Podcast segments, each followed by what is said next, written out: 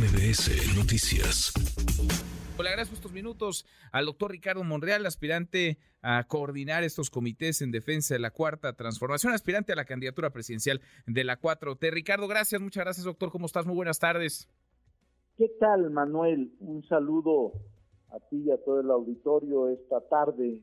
Aquí estamos ahora eh, en reuniones, más tarde vamos a Azcapotzalco, a la alcaldía, a una reunión informativa y luego salimos hacia Tamaulipas, donde estaremos miércoles y jueves en asambleas en Matamoros, en Reynosa, en Tampico y en Madero.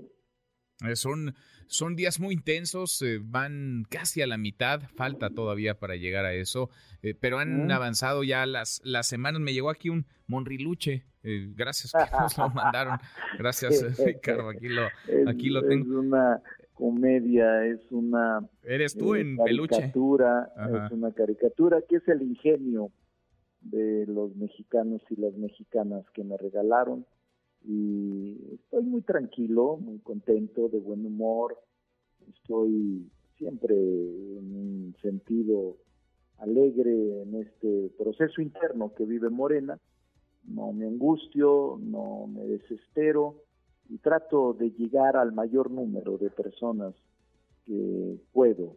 Y por eso muchas gracias por la entrevista. Bueno, al contrario, pues acá lo tengo ya, entonces tiene hasta sus lentes este Monriluche, su traje, en fin, parte de la, de la creatividad de Ricardo. Estoy platicando con Ricardo Monreal. Eh, a ver, eh, a los ojos de no pocos, a los ojos de algunos, me incluyo, pues esta contienda, esta batalla en Morena es una batalla no solamente dispareja, parece diseñada para que no suceda demasiado, porque no están permitidos los debates ni las discusiones, los contrastes, y parece este método eh, premia a quienes ya son conocidos o a quienes tuvieron mucho reflector y pueden administrarse a lo largo de estos 70 días de recorridos. ¿Tú cómo estás viendo las cosas? ¿Cómo estás viendo este proceso? No, mira, si yo afirmara que está parejo el piso, mentiría y no me creería nadie. He visitado 16 estados del país, he contabilizado más de mil espectaculares no hay uno solo mío. Eh, eso no puede ser equidad, eso no puede llamarse reglas iguales o acceso igual a la publicidad. Pero obviamente estoy luchando en la medida de mis posibilidades, no hemos descansado, creando, imaginando escenarios y actuando con inteligencia en el sentido de ofertar lo que la 4T debe atender, lo que hemos avanzado, pero también las asignaturas que debemos reforzar. Entonces estoy en ese proceso, eh, no hay piso parejo, por supuesto, y en los estados mismos hay mucha desigualdad en el trato, pero yo sigo caminando pueblo por pueblo, región por región, municipio por municipio. Obviamente no gozo de tener, como hoy salió en la prensa nacional, de eh, despensas o de este, propaganda proporcionada por el propio gobierno del Estado. Ni lo aceptaría, ni creo que sea ético hacerlo, porque fue contra los excesos, contra los que luchamos en el reciente pasado cuando construimos Morena, Manuel. Ahora, sí es muy visible que de pronto uno va por cualquier avenida de la Ciudad de México o de cualquier otra gran ciudad, por las carreteras, y hay un montón de espectaculares, de anuncios y muchas revistas. Hay revistas que incluso tienen dos o tres portadas, no alcanzo a entender bien a bien por qué, pero bueno, hay revistas que tienen dos o tres portadas de distintos aspirantes a la candidatura presidencial e incluso de distintos partidos eh, políticos. Y cuando uno pregunta a los equipos de esos aspirantes, nadie sabe quién pagó, nadie sabe quién los puso, nadie sabe siquiera a quién agradecerle por esos anuncios espectaculares. ¿Qué está pasando con eso? Porque del otro lado dicen que Ricardo Monreal es quien más se está gastando en estos recorridos. no, ya ni la burla perdona, Mario Delgado. Si tú sales a periférico, y sales por insurgentes, por reforma, por cualquier parte de la ciudad a Cuernavaca, Puebla, a Hidalgo, a cualquier parte, verás los anuncios abiertamente claros, lúcidos, iluminados, eh, que no pueden ocultarse. No vas a encontrar uno solo de, eh, míos, pues un espectacular mío no vas a encontrar de toda la ciudad. Creo que eso es evidente y no creo que alguien se escape a que la vista nos lleve a esos anuncios eh, que están eh, allí en la periferia o en las avenidas principales y que normalmente son contratados por seis meses o hasta por un año, eh, los uses o no los uses, porque los dueños de esos espectaculares así contratan los anuncios que ahí se estampan, que ahí se plasman en esos espectaculares. Ahora, eh, de pronto parece que el reflector se movió y el reflector dejó de apuntar hacia lo que ocurría dentro de la 4T en estos recorridos, en estas asambleas, y apuntó por lo menos el reflector de Palacio Nacional hacia el frente, a la persona de Xochil Gálvez en particular. Muchas mañaneras dedicadas a ella, señalamientos, acusaciones.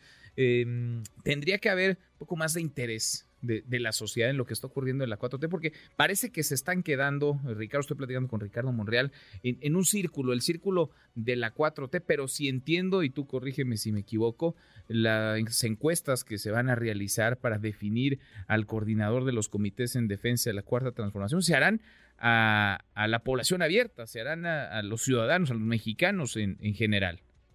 Sí, será población abierta, Manuel no es solo para militantes y simpatizantes, va a ser a población abierta y por eso nos atrevemos a participar, no solo por ser militantes de Morena, sino el que surja tendrá que tener una legitimidad mayor. Ahora, el hecho de que al principio estaban los reflectores solo en el proceso nuestro, pues era normal. Ahora que el Frente ha sacado sus propios aspirantes, ha diseminado o ha logrado eh, atenderse también o eh, de alguna manera los medios han diversificado su opinión y su propia cobertura para los opositores, en este caso el Frente Opositor y Movimiento Ciudadano. Entonces, a mí me parece normal, yo no le destinaría tanto tiempo a los opositores y sí, en cambio, haría un esfuerzo de unidad para que no haya ninguna dificultad o problema en Morena y así mantener eh, el esfuerzo de ratificación en el 2024. Yo, yo creo que si salimos de un proceso unitario, vamos a ser imbatibles. Yo creo que la unidad es una condición sine qua non para poder ratificar eh, que el movimiento siga gobernando. Ahora, me imagino que para que exista esa unidad tiene que haber condiciones de equidad, ¿no? En la, en la contienda, no lastimar los acuerdos, no lastimar lo que aceptaron todas y todos para participar en este, en este proceso. ¿Qué tendría que modificarse para que realmente se pueda mantener la unidad o así como van, eh, ves viable el que no se rompa eh, la 4T, el que se mantengan todos eh, cohesionados, más allá de lo que se dice o ocurre en corto por debajo de la mesa? Se tiene que hacer un gran esfuerzo de tolerancia porque obviamente las reglas ya no se equilibraron ni tampoco el partido logró equidad, hay mucha inequidad y no hay piso parejo. Ahora depende de la madurez de quienes aspiramos, si esto es eh, presentado mediante quejas, denuncias o irrupciones internas contra el proceso interno. Ese es el gran reto que tenemos. En 40 días eh, que resta la contienda interna. No parece ser que el partido vaya a remediar esta inequidad. Híjole, pues eso sería eh, delicado. Ahora, eh, la fecha que se han dado es 6 de septiembre. El 6 de septiembre conoceremos al ganador o ganadora de este, de este proceso. No hemos llegado todavía en esa fecha, no habremos llegado ni a la etapa de precampañas, mucho menos a la de campañas. Se están acelerando, eh, Ricardo, se han adelantado los, los tiempos. ¿Qué tan, ¿Qué tan legal o no es? Sobre todo por lo que el INE determinó hace unos días, que el INE parece pues, ni avala ni prohíbe. En todo caso, hace algunas sugerencias y recomendaciones a ustedes. No, el INE ha determinado que es legal el proceso desde el momento en que autoriza y acepta con recomendaciones la celebración de asambleas informativas y de todo el proceso, lo ha calificado de legal. No hay ningún otro órgano que pueda inmiscuirse en este tipo de asuntos por su naturaleza. El INE ha determinado la legalidad del proceso. Entonces ya está en marcha, ya está en este lapso eh, que faltan ya 40 días, ahora ha determinado otras cosas, que no sean mm, asambleas abiertas, que no sean convocados eh, personas distintas a militantes y simpatizantes, que no se hagan anuncios de compromisos electorales o plataformas electorales, todo eso pues hay que cuidarlo y hay que eh, lograr que no se exceda a nadie de su anuncio y su propia postura política. Mm, muy bien. Eh, pues es, eh, los tiempos van avanzando. ¿Tú estás decidido a llegar al, al final de este, de este proceso, a continuar con estos recorridos hasta que terminen y luego se levanten Manuel, Yo estoy seguro que vamos a dar sorpresas. No soy ingenuo soy el que tiene menos recursos, estoy limitado, porque sí se requieren, pero tampoco los usaría como están haciéndolo algunos de mis compañeros.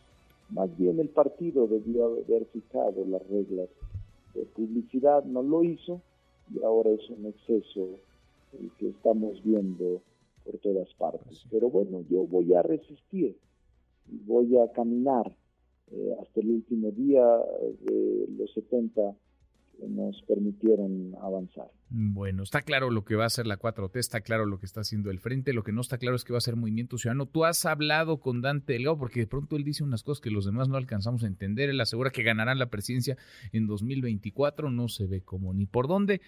¿Tú has hablado con Dante Delgado? ¿Te han buscado en Movimiento Ciudadano? No, no, no, tengo tiempo desde que salí del Senado. Antes lo veía porque somos senadores, le tengo estimación, respeto, y platicábamos de vez en cuando, pero desde que salí ya hace un mes, 10 días, eh, tengo ya 40 días que salí del Senado, no lo he visto, pero lo que te puedo decir es que es un hombre muy inteligente, el más estructurado para mí de los dirigentes y algo está planeando, pero yo veo que MC estará en la jornada, estará en la elección, estará eh, seguramente en este proceso. Bueno, pues eh, en el camino seguimos platicando. Como siempre, te agradezco estos minutos, Ricardo. Gracias por conversar con nosotros esta tarde. Vale, cuídate mucho. Igualmente. gracias. Salud al auditorio y ánimo para nosotros también que somos que lo necesitamos. pues sí, pues sí, porque no va ni a la mitad, todavía les falta un rato en estos recorridos. Vamos, ahí vamos, todo, todo va a llegar a su. Gracias, Ricardo. Y gracias por el Monriluche. Gracias. Muy buenas tardes. Redes sociales para que siga en contacto: Twitter, Facebook y TikTok. M. López San Martín.